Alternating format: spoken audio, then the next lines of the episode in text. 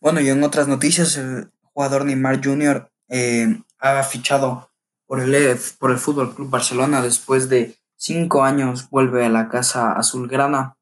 Eh, es un fichaje muy. Es un fichaje que se ha concretado por eh, 6 millones de, de euros la temporada.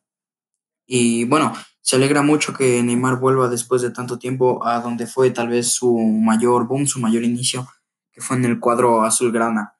Eh, se va a volver a reunir con sus amigos Messi y Suárez, que con ellos conforman la delantera.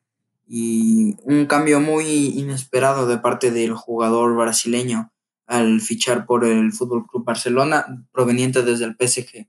Su fichaje se ha hecho por un traslado de 150 millones de euros, siendo uno de los fichajes más caros de la historia, y así eh, intentando llegar a ser más fuerte cada vez el Fútbol Club Barcelona con una escuadra que ya está llegando a uno de los, bueno, que siempre ha sido una de las mejores escuadras del mundo.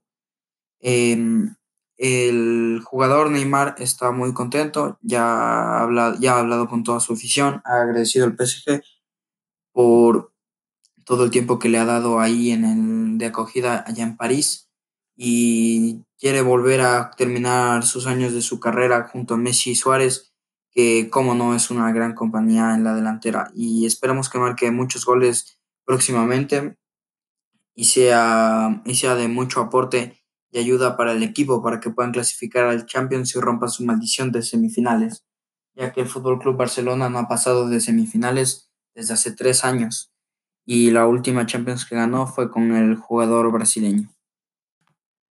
Bueno, a mí me pareció buena esta eh, guion porque hablé de algo en lo que sé, en lo que domino, es un campo en el que domino ya que me gusta mucho el fútbol. Eh, no me resultó tan difícil hacerlo. Eh, también lo hice rápido. Eh, me tomó un poco de tiempo encontrar el tema que iba a hacer, pero lo encontré velozmente y eh, lo que hablé en el, en el guion es ficticio.